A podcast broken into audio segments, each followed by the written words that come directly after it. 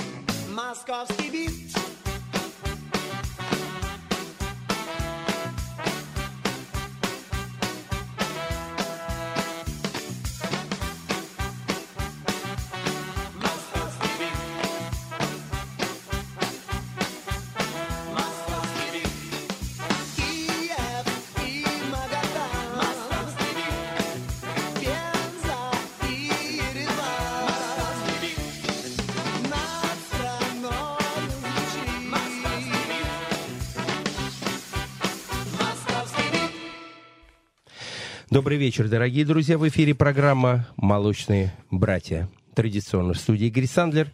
Со мной Бигник. Коль, доброй ночи. Доброй ночи, полуношники.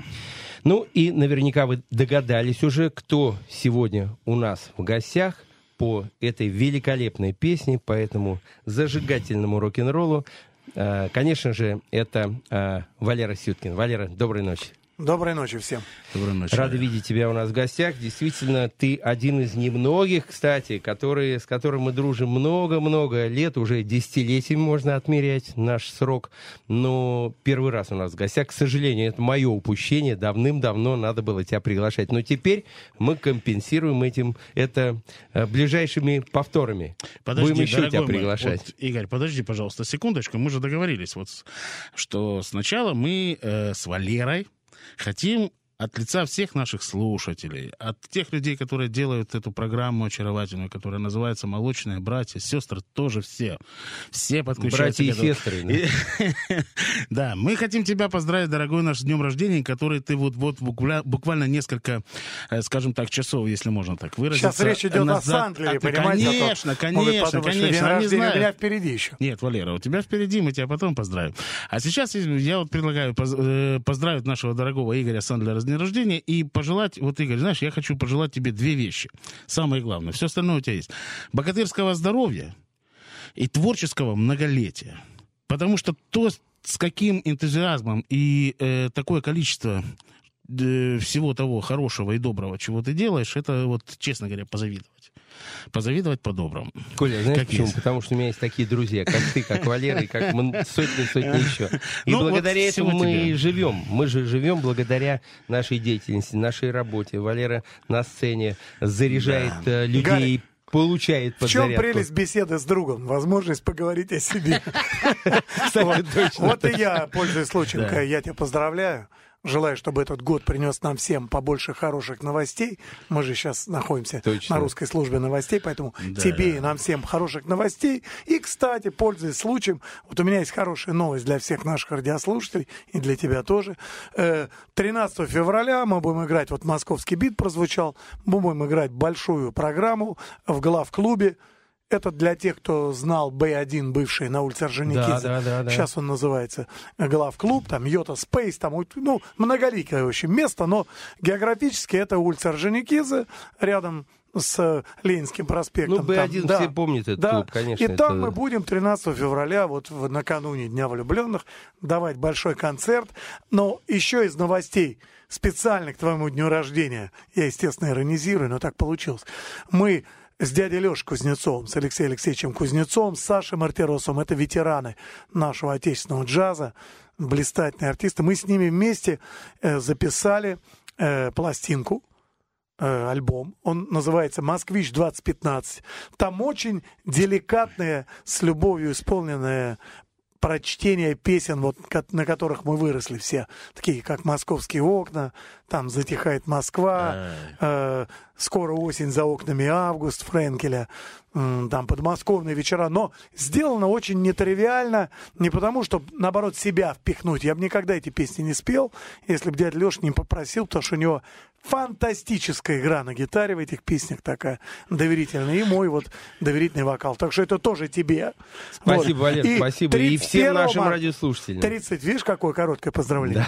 И 31 марта я приглашаю всех в Театр эстрады. Там мы будем как раз с Алексеем Алексеевичем Кузнецовым, Сашей Мартиросовым и моими музыкантами делать большой концерт и исполнять там в том числе песни с новой пластинки «Москвич-2015». А сейчас позволь тебе от нас, от присутствующих, от радиослушателей, которые тебя знают и любят, Гарик, пожелать тебе 7 тысяч счастливых мгновений над землей, чтобы ты находился все время в полете, в творческом и, э, безусловно, и в бизнесе тебе удачу, чтобы вот ничего это не отвлекало. И еще раз, поверь, это самое важное, нам всем хороших новостей.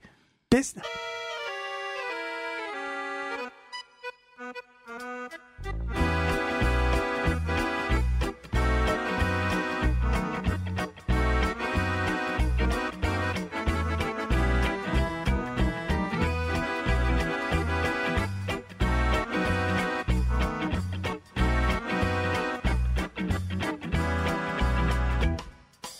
Поздний час, половина первого, семь тысяч над землей. Гул турбин, обрывки сна.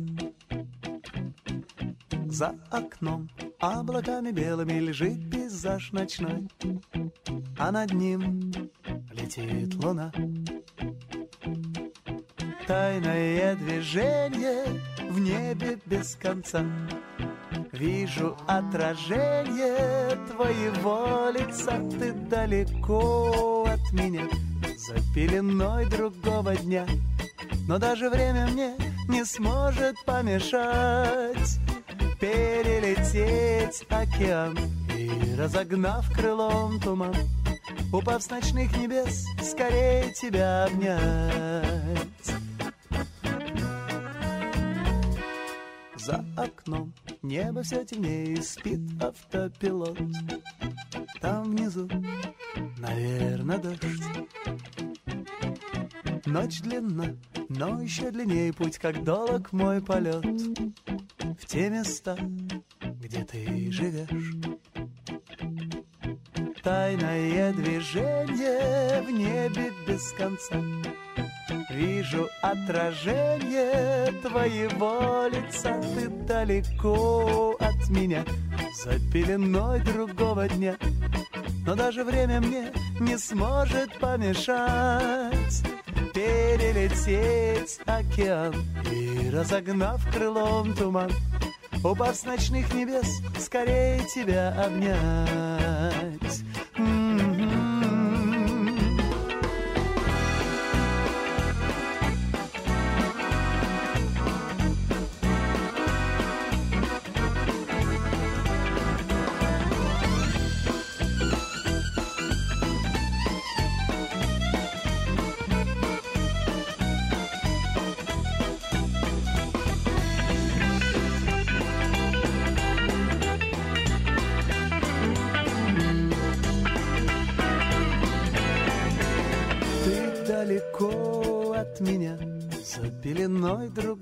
Дня. Но даже время мне не сможет помешать Перелететь океан и разогнав крылом туман Упав с ночных небес, скорее тебя обнять Ты далеко от меня, за пеленой другого дня но даже время мне не сможет помешать Перелететь океан и разогнав крылом туман Упав с ночных небес, скорее тебя обнять Итак, э, мы снова с вами. Э, Телефон э, прямого эфира плюс 7 925 101 107 0. Вы можете нам звонить и в прямом эфире задать вопросы или нам, или э, Валерию Сюткину. Итак, Валер, с чего же все-таки началась твоя любовь к рок-н-роллу, к музыке, к року и э, первые твои шаги в этом направлении? Ты играл или сразу запел? Нет, запел точно не сразу. А, Гитара наверняка Я вначале. думаю, э, в какой-то мере, конечно, э, меня не назовешь битломаном, потому что я увлекся в начале 70-х, там, когда мне лет 13 было, да, это 71 год, получается, 72-й. И, естественно, в то время уже была целая Потяжелее плеяда, уже. и потяжелее были, но первое ощущение, это, конечно, политическое обозрение еженедельное, Валентин Зорин его вел. По-моему, «Семь дней» назывался, потому что международный панорама уже Бовин вел. По-моему, «Семь дней», я могу ошибаться сейчас. Но там была заставка, и такой вертолетный пролет над э, Бруклинским мостом, а за кадром звучала мелодия, которой не знал, кто это, но у меня такая мурашка пробегала, знаешь, когда я слышал. Это песня «Любовь нельзя купить» Ленной Маккарти, «Can't buy my love». И, конечно, я вот первым моим аккордом, как ни странно, была не сигарета, сигарета или там в ля миноре обычно играли либо Краевского в то время, помнишь, там Конечно. популярные были польские наши Червоные гитары. да, да. Ля минорчик какой-нибудь. Я вот прямо сразу начал с подбора Can Buy My Love. Но люди постарше, я 58-го года рождения, во дворе вот такие, так сказать, первые попытки коллективного исполнения были все позиции разобраны, кроме барабанов. Да ты что? Поэтому я какие-то кастрюли, но все это как у всех было в то время. Но э, барабаны, вот этот аккомпанемент, параллельно шел с бас-гитарой, которую я лично этими руками сделал Да на что? уроке труда, да. Э, Был гриф от гитары Орфей. Басовой. Конечно, конечно. К ней я Она п- тяжелющая была. приложил, э, как у Маккартни сделал форму скрипочка, так поженил, так сказать. Хотя у Хофнера немножко другое перо, но все равно близко, там колки 2-2. Вот, и э, бас-гитара была сделана. И долгое время э, там и Криденс, естественно, был, но вот настоящий такой прорыв для меня, как ни странно, заболел наш вокалист основной, и надо было спеть э, партии. Ну, как ты помнишь, английским языком тогда мы никто не владел. Просто даже если в спецшколе кто-то учился, все равно первое время текст писался русскими буквами на слух. Транскрипции такие, да. Магнитофонов, транскрипции, да.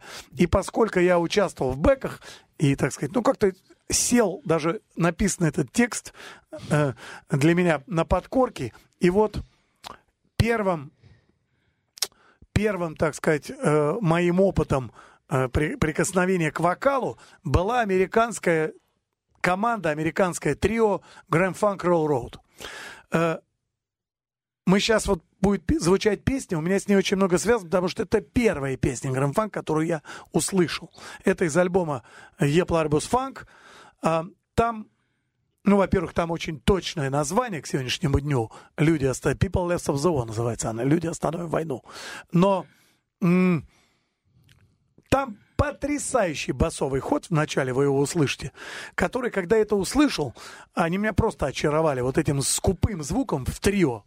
И, конечно, я как и барабанщик Брюера играл и пел за него партии вторые, так и впоследствии на басу играл. И хочу тебе признаться, в армию, когда меня призвали в 76 году, ну, я и мог и что-то из Led Zeppelin спеть, из Deep Purple, но с меньшим, честно говорю, с меньшим э, приближением к оригиналу.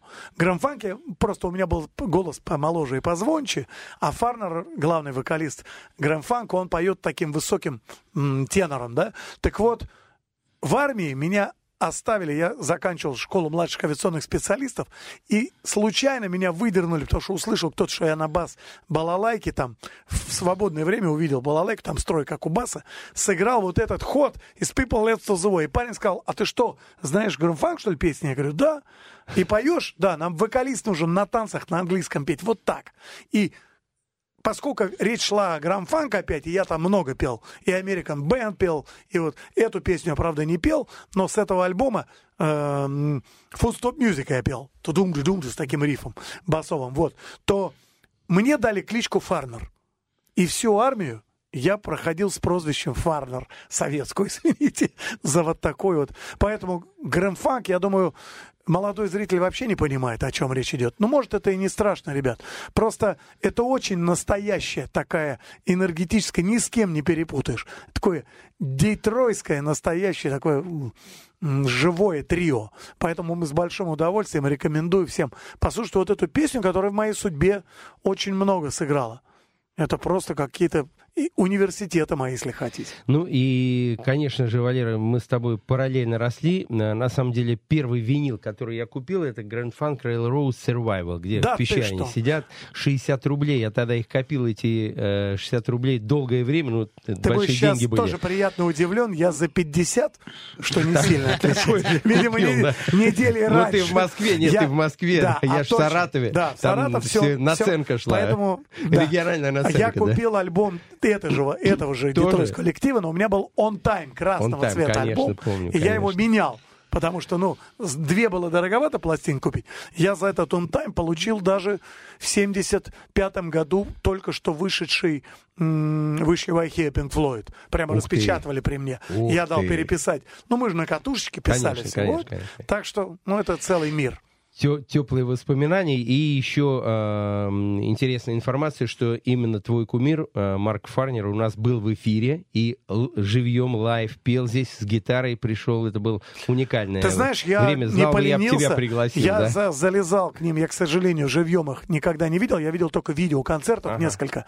Меня поразило то, что э, э, ну, э, в группе два основных вокалиста, Фарнер и Брюер, да, но э, он невысокого роста, Марк, но Да. он с потрясающей совершенно вот энергетикой. Я залез на его личный сайт, посмотрел, он до сих пор в великолепной форме. Они Абсолютно верно, гастролируют, а там же далеко за 70, если я понимаю, да, где-то так, а, ребята-то, возрастная группа. Супер, супер. Мама Ну, дорогая. знаешь, э, воспоминания Ну что, нахлынули. по- Ну, послушаем. Да, давайте послушаем Давайте. композицию э, Grand Funk Railroad People Let Us Stop the War.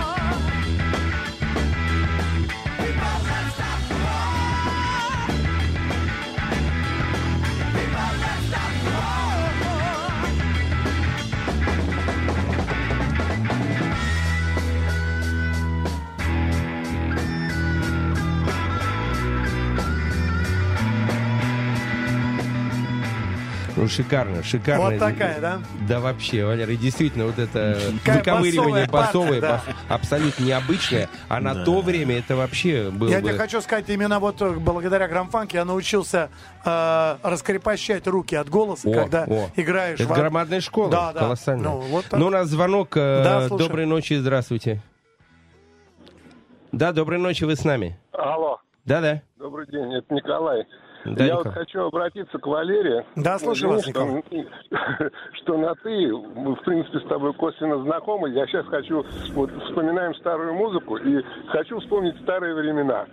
Времена телефона, дежавю, Валера, Масло, Саша. Да. Когда, когда в физтех-клубе ты сидел за моим столом, бухали коньяк, ты приезжал. Я там показывал кино, Опа. видео. Это получается театр миниатюры аэрофизиков или дискотека со скоростью света, правильно я говорю? Ну да, там было, как ну приезжали, играли, там бухали, ну так весело было. Там- Морозов, Жур, вот вся наша Да, плеяда. Да, да, Дима, Дима, Жур, вот Да. это все такое. Ну, это очень было. приятно. Так- Физтех, так- мы, я очень благодарен этому месту, да, там фактически мы оттуда в профессионалы ушли. Мы работали в Долгопрудном физтехе в кофейне вот по выходным для студентов, а первый наш большой концерт такой, там с Роскевичем мы играли, с Рубиновой атакой, с его пополам, и нас заметил э, кто-то там из чиновников э, на тот момент Министерства культуры, и говорит, такие ребята вроде а играли мы там про жуликов, песни про Льва Абрамовича и все. Но он как-то не придал, видимо, сатирическому аспекту нашего, а именно сказал, что так тембрально какие-то ребята, ну такие вот. И нас познакомили с Михаилом Ножкиным, с народным артистом. А тут так особо не вникай, говорит, ну если одну мою споют, я сейчас позвоню моему приятелю в Киров, в филармонию. И их примут в филармонию, там они потом образование получат. И оттуда... И так и было. И так и было. Мы поехали в Киров, дали, ну, знаешь, мы все уже достаточно неплохо зарабатывали в каких-то, но музыка была для нас таким воздухом. И мы держались вот с коллективом и попали благодаря. Так что привет большой Николаю и спасибо Фистеху. Ну что ж, э, мы снова в эфире, снова э, у нас в гостях э, Валера Сюткин. Валер, э, мы сейчас э, душеищипательную историю прослушали про Грэнд Фанк. Действительно, это э, колоссальная и группа, было, это правда, уникальная. да. Это так и было все. И действительно, чтобы три человека играли э, мощнейшие оркестровки, такие настолько... э, Это очень сли- да, слезу да. выворачивают. Я тебе хочу сказать, что же как, уникально. как клавишник э, должен понять, что с приходом Грега Фроста там не сильно все испортилось. Потому что Конечно. Марк Фарнер играл самое на клавишах и на гитаре в этих альбомах. А с Фростом первая пластинка была Close to Home, если не ошибаюсь. И она была Абсолютно верно. прорывная, очень хорошая. И American Band, и Girls Beware еще. И, пожалуй, у них Burn to Die такая уже была чуть слабее.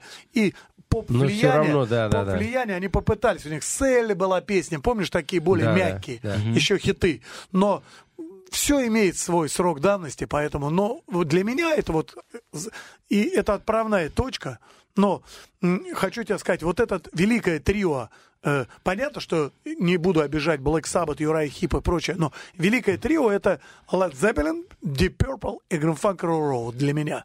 Вот это вот вход в эту тяжелую музыку, э, утяжеленную, но очень, на мой взгляд, изысканную и до сих пор сплошные последователи. Вот я слышу. Абсолютно ты и, прав, да. и интонации Maroon 5 можно найти у Грамфан где-то, и в вокале, и в чем-то. И, а Led Zeppelin цитируется просто, ну, просто Бонома процитировать невозможно, понимаешь? Поэтому, наверное, они и прекратили существование, потому что не стало вот этого человека, который вообще мне непонятно, как он на барабанах, у него какой-то не барабанщик, а космос какой-то, понимаешь? Я Да. не умаляю достоинства ни Пейса, ни Брюера, просто их я вот мог как-то, как барабанщик, э, снять, как мы говорили, скопировать, да? Да-да-да. А игру Бонома, ты понимаешь, что ты да, вроде играешь невозможно. так же, Но а, не так же. но это не так же. У него какой-то удар свой, знаешь, какой-то в своем времени, чуть все время назад и как-то с непонятным таким, неаккуратность такая очень, которую, как, это как у Роллинг Стоун, знаешь, фирменное звучание, неаккуратность. Запланированная неаккуратность. Вот так Да. назвать ее, да? Кстати, Но- а для тебя вот Led Zeppelin? Ну, Интересно. а, кстати, как раз э, хочу добавить, Валера, то, что ты очень грамотно все сказал, и действительно, это, наверное, единственная группа, а, где умер бар- барабанщик, и группа распалась. То есть э, э, Роберт Плант и Джимми Пейдж сказали, больше нет такой группы Led Zeppelin. Почему? Потому что нет барабанщика. И а, менеджеры всего мира пытались их 27 лет собрать с 80-го года, и не удавалось. Им предлага- предлагали громадные деньги, они не собирались. Нет такой группы Led Zeppelin, потому что не- невозможно, о, с сыном. невозможно было э, заменить. Но в 2007 году, правильно абсолютно ты Ну говоришь, да. Нет, э, две накаточки. Джей- Две уже, Джейсон, Был Джейсон, еще Бенд-Эйд.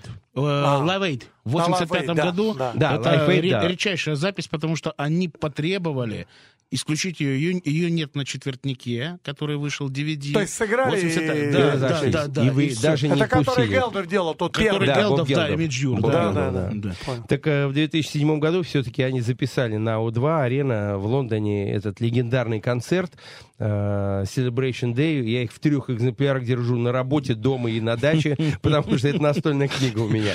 И действительно там Джейсон Боном, э, ну, очень круто сыграл. И после этого э, концерта, кстати, информация, каждому из музыкантов, и пять человек было на сцене, каждому предложили э, по миллиону долларов за концерт и тур из 100 концертов. 100 миллионов каждому. Отказались. Ну, Все-таки отказались, да. Это, ну, принципе, а сейчас так. давай э, сделаем, вот мы уже сделали такой плавный Анонс? переход от Грэнд Фанка к Led Zeppelin. И действительно, мне хотелось бы еще маленькую историю рассказать. Э, Марк Фарнер, который мне рассказывал, впервые в 69 году э, Led Zeppelin приехали в Америку, и Грэнд Фанк предложили на разогреве выступить у них. Собрался стадион, конца не, не видно, там понятно, Понятно, до да. заката, да, до горизонта.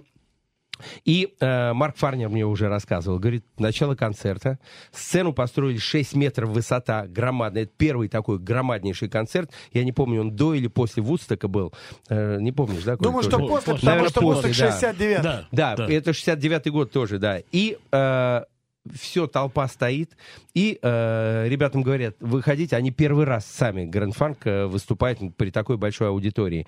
И Марк Фарнер говорит, я поднимаюсь по ступеньке, двое сзади идут, и когда я выхожу на сцену, когда я увидел толпу людей до горизонта, я, говорит, я не знаю, что, ну, повернулся и пошел обратно по ступенькам. Испугался. Говорит, я, у меня просто эмоции переполняли. Я, я понимал, что я не могу выйти на сцену. Ну, это э, слишком волнительно было. Вот сзади эти матюками, короче, выгнали на сцену. Концерт был супер, первое отделение. Но, когда... э, мы об этом тоже разговаривали э, с Колей, когда э, менеджер Led Zeppelin Пит Грант. Пи- Питер, Питер Грант э, увидел, насколько прием мощнейший, там стонал, э, стадион стонал, он подбегает, хватает за грудки менеджера группы Grand Funk и говорит, убери своих ублюдков со сцены.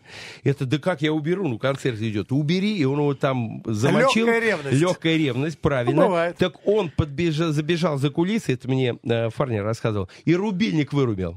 Все, обесточил вообще все. Потом, когда они ушли, Грэнд Фанк, вышли Led Zeppelin, и процентов 20-30 э, толпы ушло. Ты представляешь, то есть э, настолько любовь к Грэнд Фанку э, американской публики была э, высоко. Это действительно Ну, это напрасно, я бы с Led не ушел никогда. Да, я бы тоже. Но тогда были другие времена. Тогда, знаешь, тогда, видимо, Ну, знаешь, я, пытаюсь, чтобы молодая часть аудитории, которая случайно, а может быть, не специально слушает нас в этот вечер, мы выбрали песню вот с вами, когда Led Zeppelin такой, ну, ну, понятно, что есть Whole Lot Love, такой шлягер, Классика, который классика, и да. я даже скромно пел э, в свое время. Но вот э, это заглавная песня их третьего альбома «Иммигрант Сонг». Мне кажется, она очень хорошо характеризует. Это абсолютный какой-то интеллектуальный риф Прорыв. Джимми Пейджа. Вот, вот этот вокальный э, вокалист, как вступление у Планта, это недосягаемо. Это вообще отдельная планета. Просто это Я когда эту песню услышал, я просто, я понял, я в осадок выпал. Я не мог вообще разговаривать. Я не мог э, несколько дней, я в шоке был, реально несколько дней. Итак, э, группа Led Да. Zeppelin, Immigrant Song. you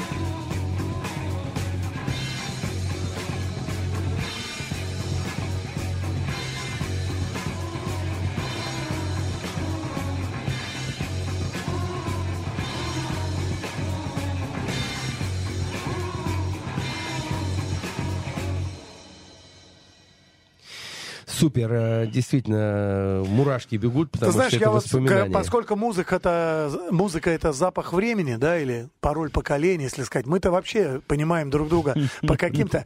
Но я сейчас поймался на мысли, что я вспомнил, когда я первый раз слышал у своего приятеля дома вот это альбом, вот третий Led Zeppelin, первый раз. Я сейчас вспомнил все вплоть до того, как стоял стол, запахи, вот насколько музыка дает объем воспоминаний, да, вот потрясающе удовольствие. И, наверное, это не э, понимаю, что мы все с возрастом начинаем брюзжать.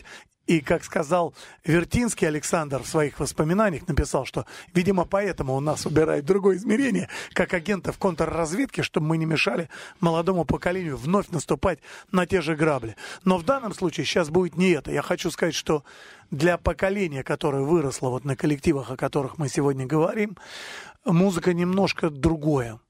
Может быть, потому что запретный плод был, был, был железный занавес, и мы так тянулись. Но любая черно-белая фотография, скажем, Пола Маккартни или Лед Зеппелин, или, или Ну Грэм ты. Фанк, или Криденс, это, это уже была сокровище. Ты, ты смотрел, ты домысливал. Я ходил смотреть фильмы «Все-таки я верю» Михаила Рома. Прекрасный фильм, документальный. Только потому, в начале. Э, Фильм произвел на меня... э, Это фактически как хроника документальный такой анализ века на тот момент ушедшего. э, 20-го уходящего в тот момент, ну, сначала с 901 и в момент, когда показывали 60-е, 70-е, там фрагментально показывали маленький момент Led Zeppelin концерта. Ну, как Битлз истерия, соответственно, вот эти первые, и как, ну, естественно, э, идеологически это было как не с осуждением, а что это из другого мира, нам такое не надо, но нам-то надо было увидеть своих кумиров. Так что Журнал. «Ровесник». Еще хочу сказать, знаешь, про одну великую группу, про Джона Фагетти и Криденс, потому что это такой как бы кантри, э, но Но не кантри, да. но кантри, это, но не но кантри. это Криденс, Да, понимаешь? это это Creedence. на- абсолютно уникальный вокал. Вот если мне скажут, вот так, понятно, что Гиллан рок-вокалист, Плант, но Джон Фагетти, это, во-первых, еще и гитара фирменнейшая. Сколько гитаристов, я как гитарист, которому такая беглость, как у Блэкмора и Пейджа, она просто недоступна по, от природы, не дано мне Ну да. такая беглость. Но зато Криденс, вот его смак такой, знаешь, когда вроде ничего быстро бегающего, но вот его не перепутаешь ни с кем. Вот. Эту песню, которую мы послушаем, я тоже пел на танцах. Наряду с Have Ever Seen the Rain, там и Hate Tonight, там и все. На танцах. Но скажу честно, так как Джон Фагетти, я просто вот этот, чтобы получить хоть какую-то его типичную мужскую составляющую, я в тональности опускал. А. Потому что, хотя сложно было, потому что они, э, группа Country Western, весь через открытые струны сделан.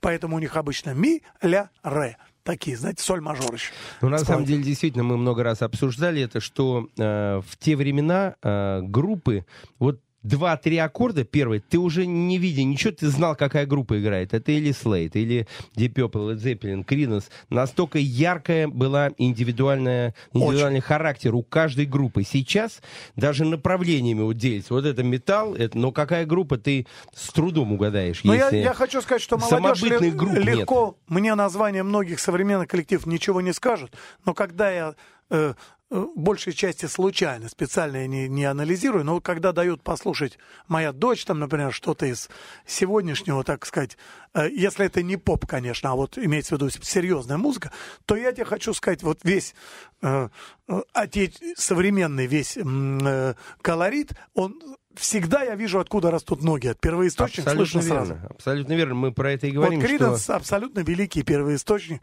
всего кантри-вестерна такого.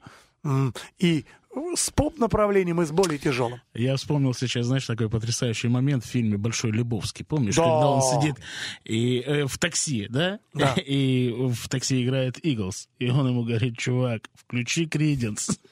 Не позорься, типа того, что Ну, его вытянули, Ну, выкинули из машины. грубо говоря, Иглс, э, э, я тебе хочу сказать, это н- не секрет. Для многих эта группа вообще песня «Отель Калифорния». Ну, там такие Тизи замечательный еще, две-три все знают. Но это такая американская поп-мечта. При всем этом да-да-да, она согласен. такая группа очень... э, э, без нерва, такого, как есть у Криденс. А Криденс — это Это настоящий. Да, это Слушаем. Криденс Ну, Clearwater сейчас Revival. мы прервемся буквально на несколько После- секунд и послушаем Криденса. Композиция называется «Who'll Stop the Rain».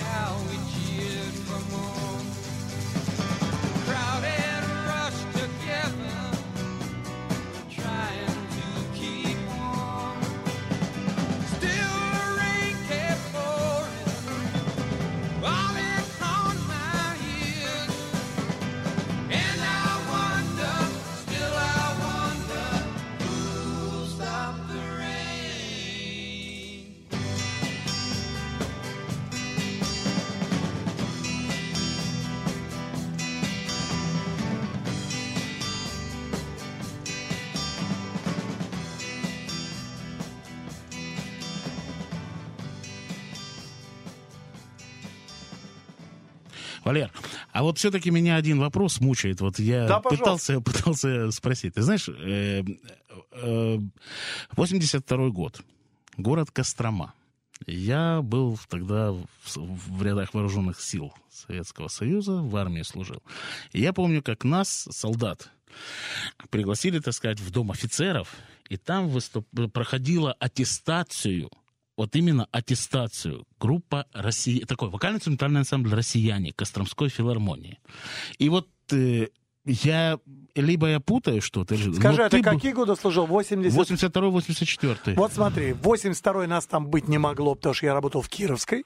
А вот вторая половина 83-го, 84-й, Да, да, да, да. вот это да. Мы приехали с группой «Телефон». Нам говорят, у нас есть коллектив, которого, который расформирован, но есть название «Россияне», и у него есть право отделения.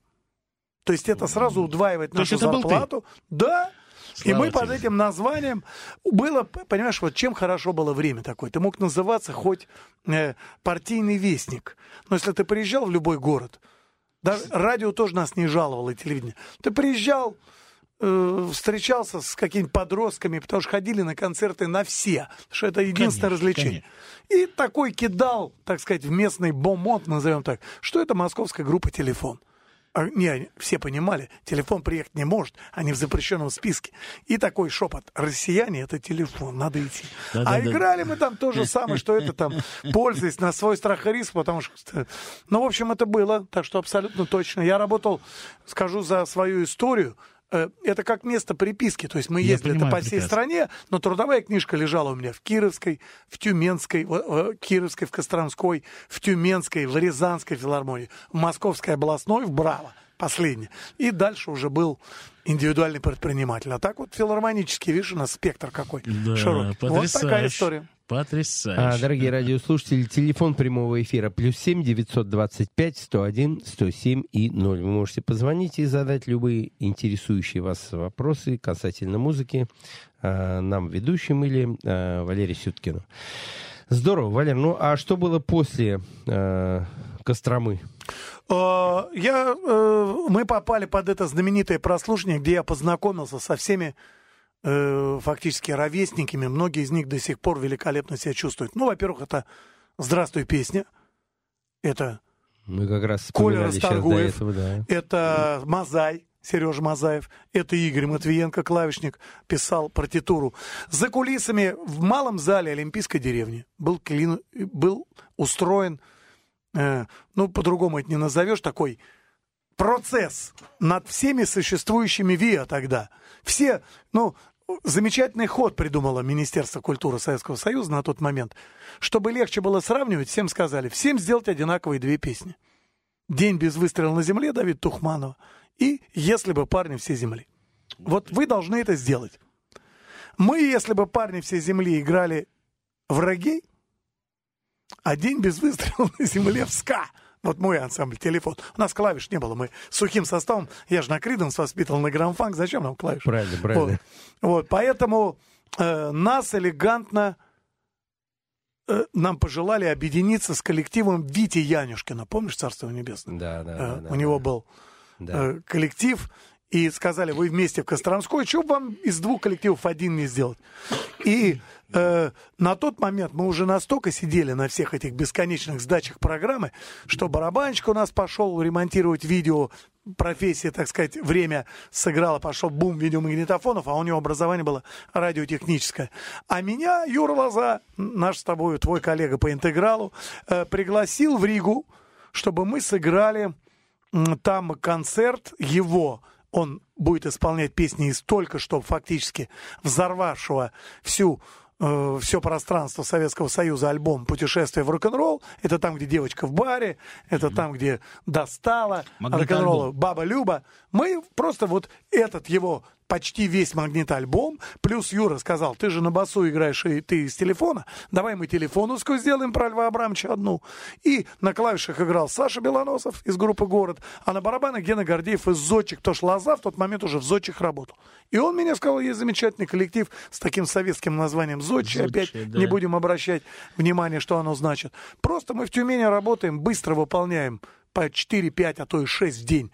Норму, и остальные полгода занимаемся вот чем мы любили заниматься, играть всякие танцы, фестивали, то есть жить такой насыщенной жизнью. Поэтому э, были зодчи, потом я сделал по приглашению Михаила Боярского, Миша попросил меня э, быть у него конферансье, он был, ну, просто стадионы сплошные после трех мушкетеров, и мы работали трио «Феномен», но тут было прикосновение, кстати, очень полезное. Большой оркестр «Диапазон», и мы вживую пели под биг-бенд. Ух Это ты. колоссальное удовольствие. И Боярский Конечно. выступал с этим биг-бендом. Э, полтора года я поработал у него, а потом получил приглашение от Жени Хафтана войти в состав «Браво». И, собственно, дальше как-то уже так всем Дальше понятно. все все знают. Ну, у ну, нас все, еще но звонок. да, э, пожалуйста. Давай ответим. Э, Доброй ночи, здравствуйте.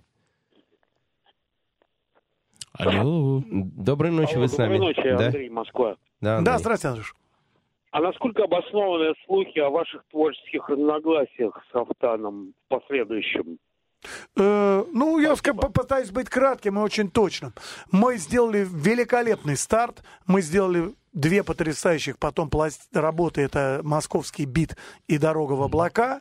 У нас был Life in Moscow еще концертный. Были юбилейные концерты с Жанной в Москве, в Тель-Авиве и по всем городам России мы триумфально проехали. Э, В работе над «Дорогой в облака» я параллельно стал делать свой сольный альбом. Э, Ну, наверное, можно назвать это слово ревность, но как-то Женя его восторга я не почувствовал. Когда принес, вот как вам поделиться, чтобы он узнал от меня, что я просто хочу выпустить пластинку. Я не планировал ничего покидать. Но вот в этот момент отношения усложнились. Э, Мы продолжали. У нас был замечательный продюсер Женя Фридлин, который впоследствии начинал с Меладзе и целую плеяду артистов довел до широкой известности всесоюзной. Он выступал неким катализатором, держал нас хорошо. Но все имеет тоже какой-то, знаешь, хорошо делать, когда полное взаимопонимание. Я тоже не, не очень люблю, когда меня ограничивают в творческих порывах. Поэтому Конечно. я взял, набрал смелости и сделал сольный выход. И Сольный проект. В нем так и нахожусь. Так что, но у нас хорошие отношения с Женей, уважительные, надеюсь, взаимно, поэтому мы там, когда, если что-то надо юбилейно сделать, периодически, мы не так часто это делаем, но, в принципе, никаких антагонизмов абсолютно. Отлично. Ну, а музыка, она объединяет. Она для Абсолютно. этого и создана, но не Собственно говоря, разъединяет. тем, у кого ностальгия по тем временам, я еще с удовольствием напомню. Мы 13 февраля, вот буквально через несколько дней, даем в главклубе, это на улице Орджоникидзе, большой концерт в 8 часов. Там будут все, так сказать, хиты и браузского периода, и постбраузской, даже оригинальные какие-нибудь штуки обязательно. Ты знаешь, мы иногда играем там, включаем, ну, я, поскольку я как э, носитель э, культуры классического рок-н-ролла, мы иногда можем двинуть там рок the clock, что-нибудь из Сетцера там, или э, там Луи Прима, ну, не- немного, фрагментально, когда неуважение. Но и при этом можем сыграть какие-нибудь ребята с 70-й широты Станислава Да, Пожилакова. да, да, Чем не рок-н-ролл? Ну, чтобы было, да. чтобы было не скучно, потому что я думаю, что я не лишен вот этого дара, хотя даром стараюсь ничего не делать. Да, да, дара. э, у вас вот на эфире даром. А там, конечно, будем играть еще э, э, очень нескучно. Мы умеем делать концерты. Так что приглашаю всех 13 и 31 марта в Театр эстрады на такой более камерный, теплый концерт Дегроса. Там уже сидячий, извините, не потанцуешь. Ну, спасибо большое, Валера, за твое время. Спасибо за очень интересный эфир, за теплые воспоминания. Грэнд Фанк, Лед Зеппелин, э, супер, Юра Лоза. Вообще все, все до боли знакомо. Ну, и на дорожку давай, сколько успеем, послушаем еще одну э, твою композицию, которая называется... Я то, что надо, да. Это блюз 89 года производства. Спасибо, Спасибо, Валер, Валер. большое. Спасибо.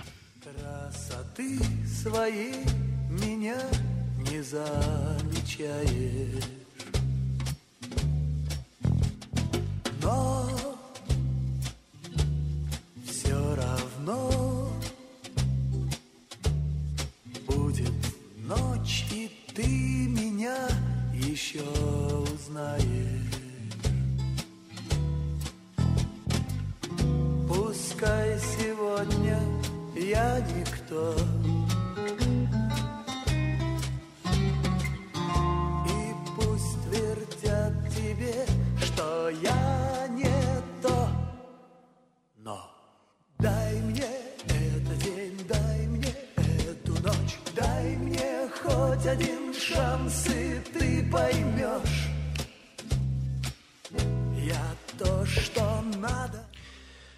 Ну и так, э, второй час нашей программы мы посвящаем опять к- э, книге, которая родилась... Традиционно. Традиционно. Книге, которая родилась в недрах нашего центра «Гиганты шоу-бизнеса». И в первый час э, с Валерой Сюткиным мы как раз э, затрагивали э, группу, которая, в общем-то, никого не оставила равнодушным в те далекие 70-е. Это группа Creedence Clearwater Revival. Ну и, конечно, разговор сегодня пойдет у нас о Soul Zens.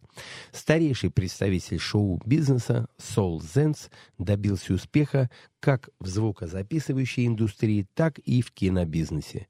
Будучи президентом рекорд-лейбла Fantasy Records, он открыл миру рок-группу Creedence Clearwater Revival. Один из самых успешных и влиятельных составов современной музыки. Спродюсировав несколько фильмов, ставших шедеврами, мирового кинематографа, среди которых «One Flew Over the Cuckoo's Nest», пролетая над гнездом кутушки, кукушки, «Амадеус», «Амадей» и «English патент, английский пациент, а, Зенс сказал свое веское слово и в кинобизнесе. В число его личных достижений входит трехкратное получение премии «Оскар» в категории «Лучший фильм», что удавалось очень немногим. А владение авторскими правами на произведения Толкина «Властелин колец» и «Хоббит» до сих пор приносит ему немалый доход.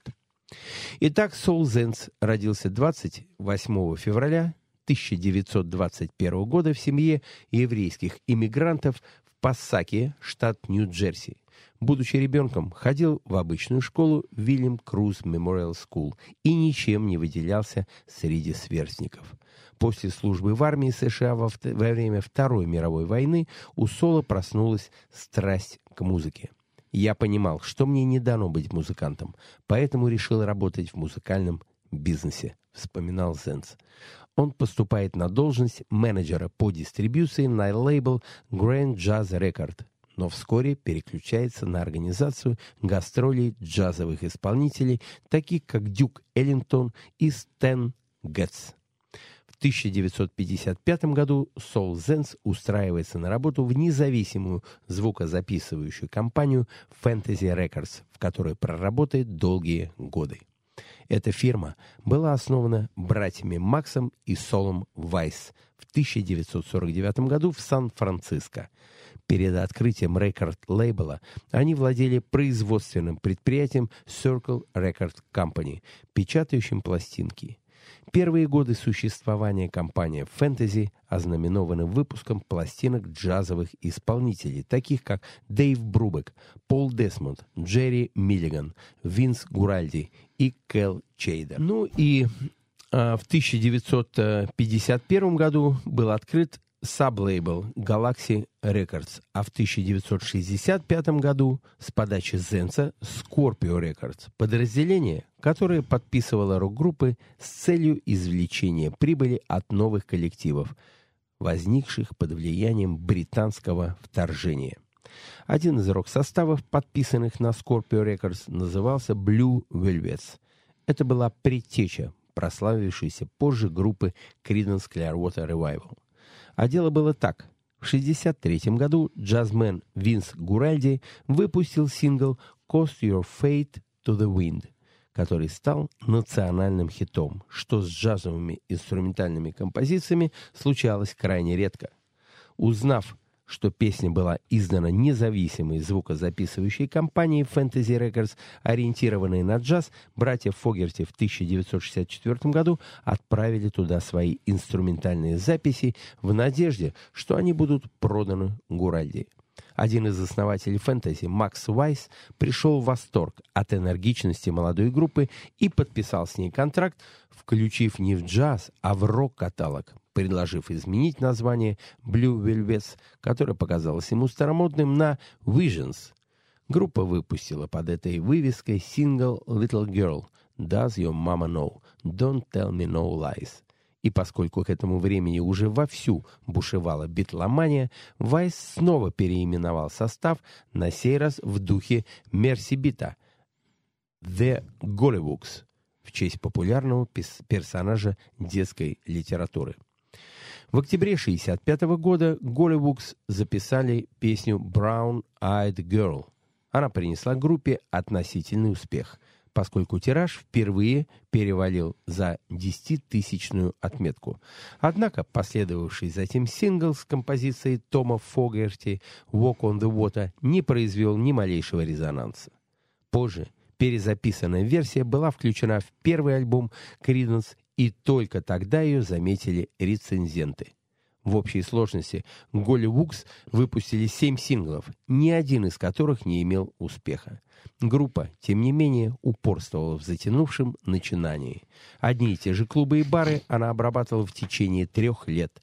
В 1966 году участники коллектива Джон Фогерти и Дуг Клиффорд получили повестки и отправились служить резервистами. Фогерти на суше, Клиффорд прибережные пограничные войска.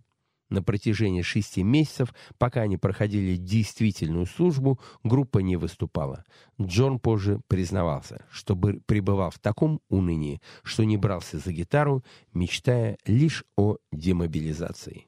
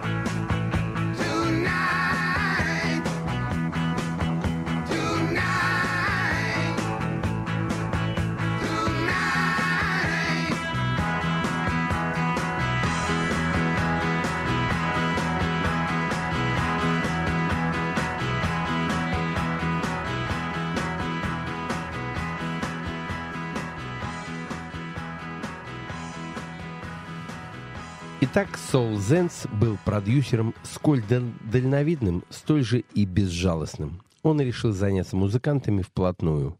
Эти ребята оставались единственными клиентами его звукозаписывающей компании. Предложенные им условия даже полнейший профан в гранзаписи назвал бы кабальными. Вторая сторона соглашалась на ставку рядового работника компании и отказывалась от авторских прав на свои творения. Зато студия оставляла за собой право продлить контракт на какой угодно срок и увольнять музыкантов по своему усмотрению. При этом неясно было, сколько конкретно материала группа обязуется представить работодателям, поскольку эта цифра в соответствии со специальной формулой менялась. Как правило, конечно же, в сторону повышения, в зависимости от текущего вклада группы. Надо находиться на грани отчаяния, чтобы подписать такое, но неопытность соискателей и аванс в 3000 долларов, показавшийся баснословным состоянием, сделали свое дело. Семилетний контракт с «Фэнтези» был подписан, и рождественский концерт 1967 года музыканты играли уже как Creedence Clearwater Revival. Под новым названием «Квартет» перевыпустил сингл «Порт Уилле» и собрался записывать первый альбом. В числе подготовленных треков была расширенная версия одной из центральных вещей концертного репертуара группы – композиция Дела Хоскинса «Сьюзи Кью». Песня зазвучала на местном радио задолго до того, как альбом поступил в продажу. Первой отреагировала на новую группу радиостанция KMPX, выпустившая в эфир пленки, принесенные самими участниками ансамбля. Помог здесь и тот факт, что Криденс поддержали забастовку радиоведущих и сыграли на благотворительном концерте. Постепенно Криденс стали чаще приглашать на концерты. Группа получила статус резидентов в клубе Демо Карло в Норт-Бич. На ее выступление начала стекаться публика, разочарованная общим направлением местной психоделики и находившая здесь альтернативу общей тенденции. Для раскрутки Сьюзи Кью я настоятельно рекомендовал группе дать бесплатный концерт в Лос-Анджелесском клубе The Cheta, вспоминает Зенс. Мало того, что он был забит до отказа, там и в тот вечер присутствовали некие влиятельные фигуры шоу-бизнеса, в частности, Билл Дрейк, один из самых влиятельных людей в сфере поп-радио того времени. Услышав Сьюзи Кью, он заявил, что песня ему нравится, и предложил раскрутить ее прежде всего в чикагском эфире. Это принесло свои плоды. Сингл «Сьюзи Кью», вышедший в, в августе 1968 года, к концу сентября поднялся до 11 места в Billboard Hot 100. При этом участники группы все еще не имели возможности не только выезжать на гастроли, но и вообще отдаляться от дома. Дуг и Джон все еще обязаны были один уикенд в месяц проводить в лагере резервистов.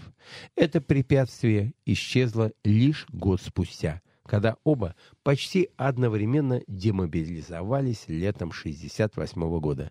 Стю и Том уволились с основной работы, и все четверо приступили к многочасовым репетициям по вечерам, играя в местных клубах. I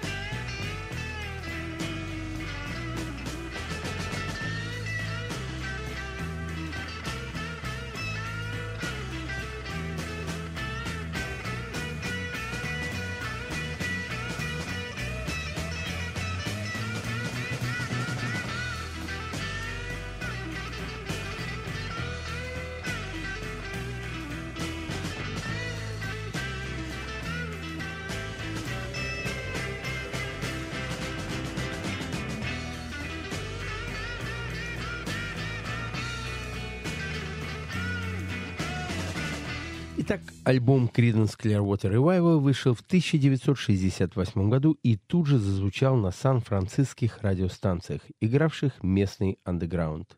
Центральными вещами пластинки были психоделические кавер-версии классических хитов 50-х «I Put a Spell on You», «Screaming Джейн Хоукинса» и, конечно же, «Сьюзи Кью». Дабы закрепить успех сингла и начать раскрутку альбома, я отправил группу в турне по Америке, вспоминал Зенс. Уже в сентябре 1968 года она дала первый концерт в Нью-Йорке, разогревая «Ванила Фудж». Пресса отозвалась о выступлении в целом положительно, что было очень важно для нас. Со временем тираж Сьюзи Кью достиг полумиллионной отметки, что было отпраздновано на вечеринке, организованной продюсером. К сожалению, второй сингл «I Put a Spell on You» продавался намного хуже и достиг лишь 58 места в чартах. Дебютный альбом, медленно поднимаясь в списках, застрял на 52-й позиции. Не желая остаться в истории, группой одного хита и вернуться к мытью машин, эта фраза стала для своего рода лозунгом Джона Фогерти, Криденс приступили к подготовке материала второго альбома. Тон новой пластинки что, собственно, и, во многом дальне, по, посодействовало во многом направлению развития группы, задала композиция «Burn on the Bayou», за которой последовала «Proud Mary». Как только я написал ее, тотчас понял, что это хит. У меня не было никаких сомнений, говорил Джон Фогерти. Лето и осень группа провела в репетициях, постоянно отрабатывая новый материал и на концертной сцене. После чего Soul Zens отправил музыкантов записывать альбом в Лос-Анджелесскую RCA Studio. Если продюсером первого альбома номинально значился Зенс, то здесь Джон Фогерти взял бразды правления в свои руки. Альбом «Bio Country» вышел в январе 1969 года. В звучании по-прежнему преобладало сочетание блюз-рока, рокобили и ритм-н-блюза, но при этом появились и оригинальные нотки. Сингл «Proud Mary» поднялся в США до второго места Billboard Hot 100, принеся группе первый золотой сертификат. Позже на заглавный трек было сделано более 100 кавер-версий, самой известной из которых остается хит Тины Тернер 1971 года. Прауд Мэри могла и возглавить списки, но была остановлена на пути к вершине хитом «Дизи» Тин Идола Томми Роу. Боб Дилан дал высокую оценку песни, назвав «Прауд Мэри» лучшим синглом 69 года. Критика тоже не поскупилась на похвалы, а журнал Life опубликовал восторженную статью Альберта Гольдмана «Purity, not parody in a real rock revival» что в переводе означает «чистота, а не пародия». Вот истинное возрождение рока. Стремясь немедленно выпустить третий хит, Джон Фогерти не стал искать его среди песен уже вышедшего альбома, а вызвал группу в студию, чтобы записать две новых вещи. Сингл «Bad Moon Rising» вновь поднялся до второго э, до второго уровня, но, что еще более примечательно, его B-сайд «Лоди» достиг отметки 52 положив начало серии успешных double-sided синглов. Успех трех синглов много изменил в карьере Creedence. В американской прессе появились восторженные рецензии, где музыкальные критики отмечали необы необыкновенную слаженность коллектива, уникальный тембр голоса Джон Фагерти и его сценическую харизму. Группа оказалась на расхват у концертных промоутеров и выступила, выступала на крупнейших фестивалях. В одном из них это, конечно же, Ньюпорт, Денвере и Атланта, Джорджия, перед 140 тысячами зрителей.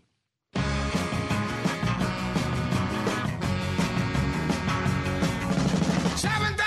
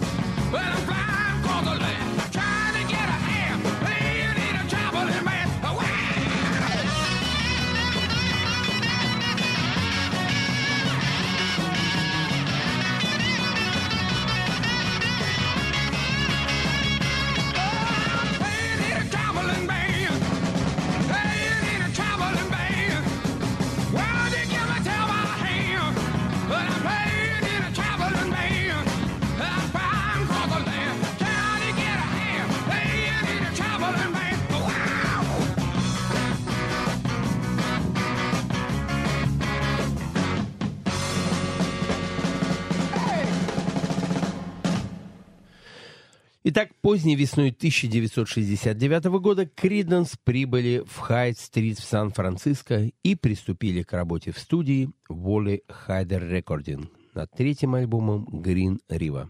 Звукоинженер Расс Гэри вспоминал. Это была одна из тех немногих групп, которые приезжали на сессию полностью подготовленными к работе. Они работали без устали и очень быстро. Оли Хайдер говорил, что никогда не встречал группы с таким подходом к делу. Так же, как и во время работы над Bio Country, группа впервые два дня работы записала вживую инструментальные партии, а потом занялась наложением вокала. Как и первые два альбома, третий обошелся Кринос менее чем в две тысячи долларов. Однако быстрота в работе не сопровождалась спешкой или неряшливостью. Джон Фогерти, по воспоминаниям того же Гэри, после записи часами просиживал в студии, занимаясь отделкой, прежде всего оттачивая собственные гитарные и вокальные партии. Альбом был полностью закончен менее чем за неделю. Простота этого процесса сделала его уникальным, говорил Расс Гэри. В Грин Рива, по мнению Дуга Клиффорда, Криденс сумели сделать большой шаг вперед, не изменив себе и своему стилю. Это оказался, помимо всего прочего, и самый личный альбом для Джона Фогерти. Все тексты были пропитаны ностальгическими воспоминаниями о солнечном детстве и пестрели многочисленными биографическими деталями. Заглавный трек Джон Фогерти считал лучшим на пластинке и называл водоразделом всей своей авторской карьеры. Это была музыка, наиболее близкая моему сердцу. У нас были и более популярные альбомы, но этот остается моим любимым, — говорил он. Песня Green River вышла на сингле, который достиг второй строчки Billboard Hot 100. Подняться выше ему помешал «Sugar Sugar» хит «The Arches». Вскоре после того, как стало известно о большом успехе сингла «Bad Moon Rising» в Британии, он вышел на первое место UK Single Chart. Альбом Green River поднялся на вершину Billboard топ-200, где продержался три недели, уступив затем первенство пластинке The Beatles «Эбби Роуд». Менее чем за три месяца, разойдясь миллионным тиражом, в общей сложности он провел в американских чартах 88 недель компания Fantasy Records стала зарабатывать на своих подопечных серьезные деньги и в июне 1969 года подписала новый контракт с группой. Джон Фогерти по молодости недооценил пробивной потенциал своих сочинений, по причине чего пять лет кряду просидел на зарплате среднего клерка фирмы «Фэнтези». Все разговоры по пересмотру первоначального контракта сводилось к предложениям отчислять группе 10% с оборота, то есть фактически 10% от них самих, поскольку Криденс были единственной командой лейбла, фигурировавшей в чартах. There's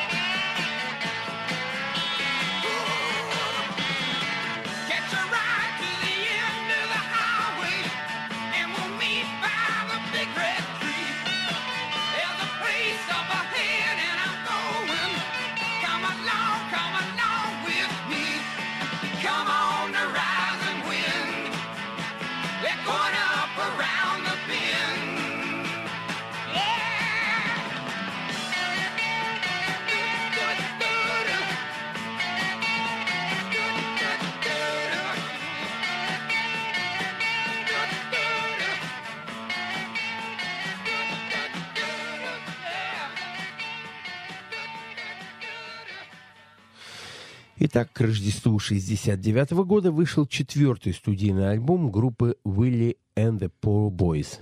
Группа оказалась на вершине Top Singles Artist журнала Billboard. Издание Rolling Stone назвало Creedence лучшей американской группой года.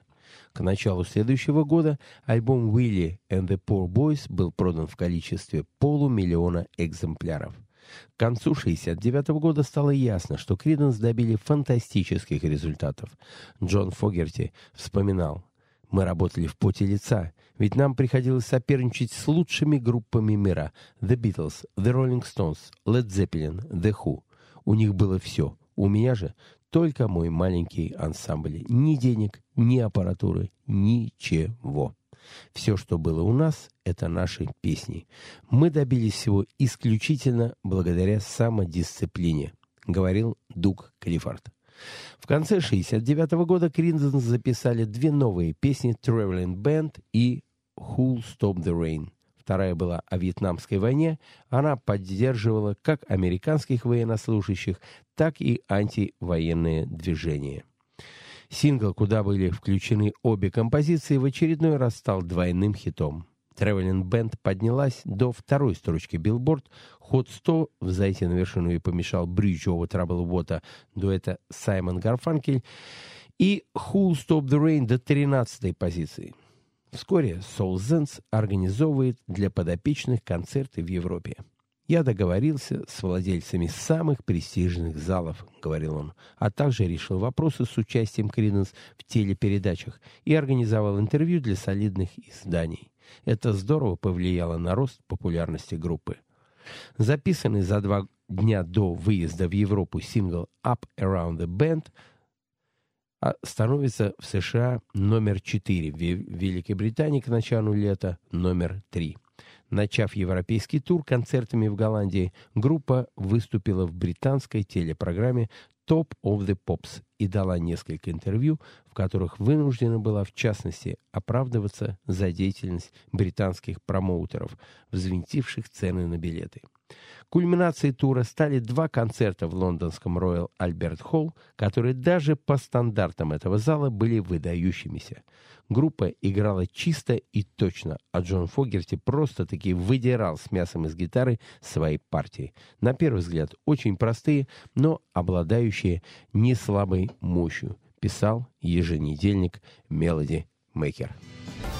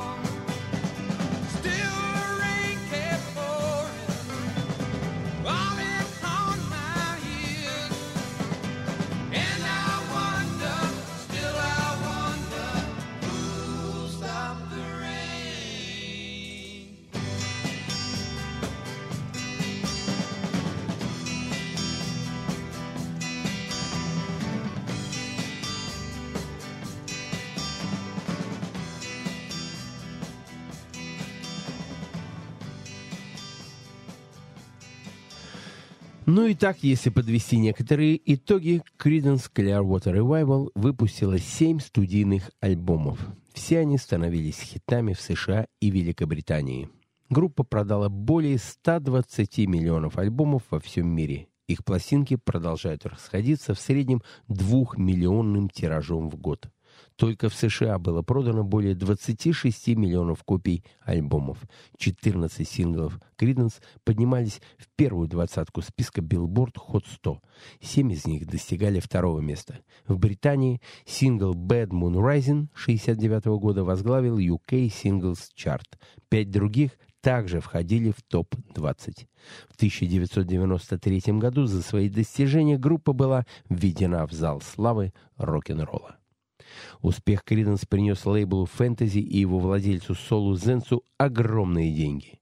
В 1971 году лейбл отстроил новую штаб-квартиру в доме 2600 на Тен-стрит в Беркли, которую называли «Дом, который построил Криденс». Тем не менее, участники Creedence Clearwater Revival, заработавшие для Зенса и фэнтези целое состояние, сами оказались практически банкротами.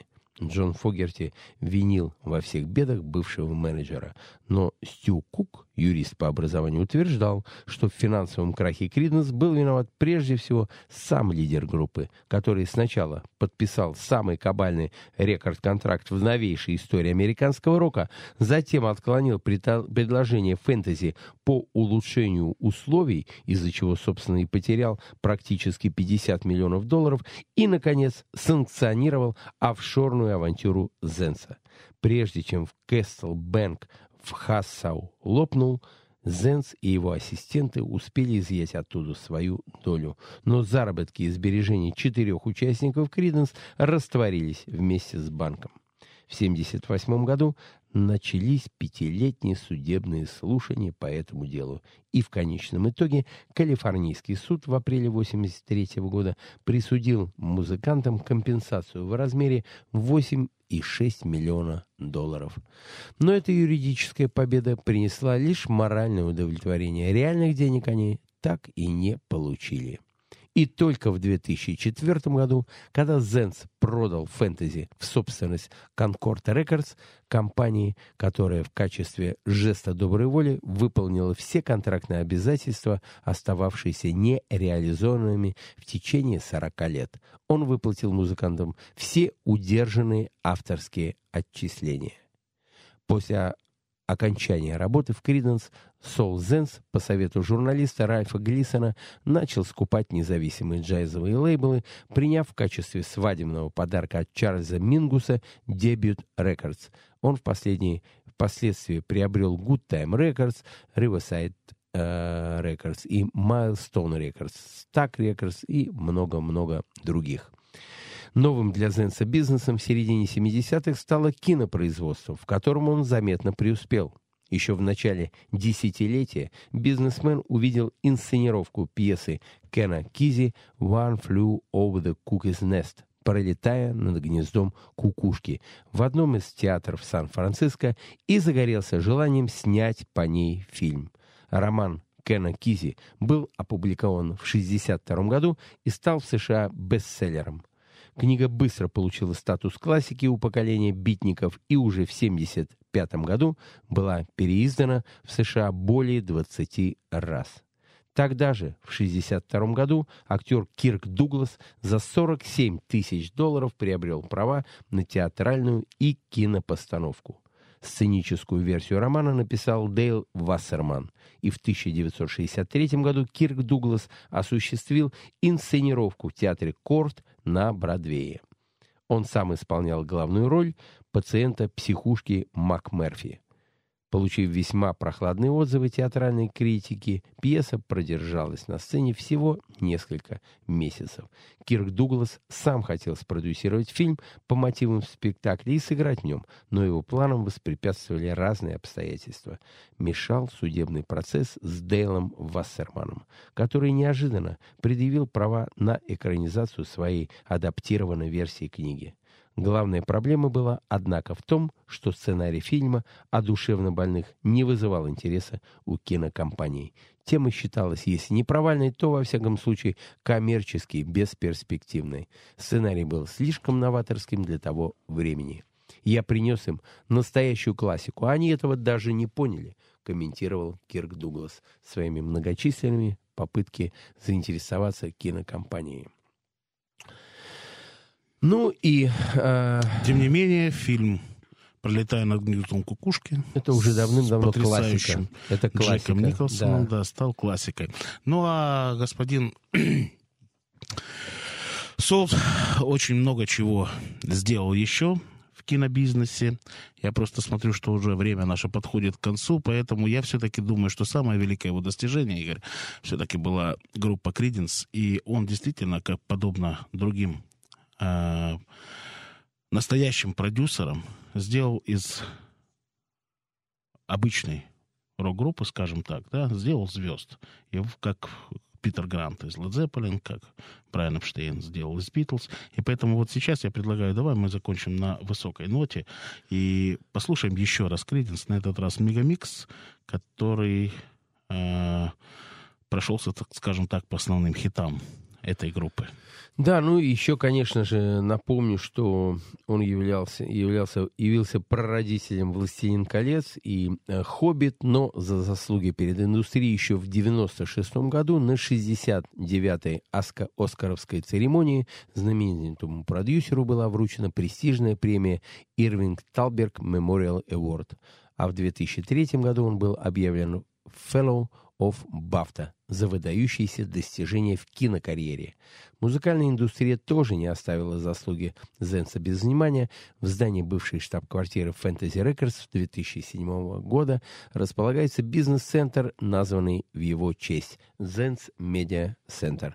Здесь по-прежнему базируется компания The Soul Zens Company, мирно соседствуя с Concord Music Group, Fantasy Studio, Berkeley Digital Film Institute и другими подразделениями.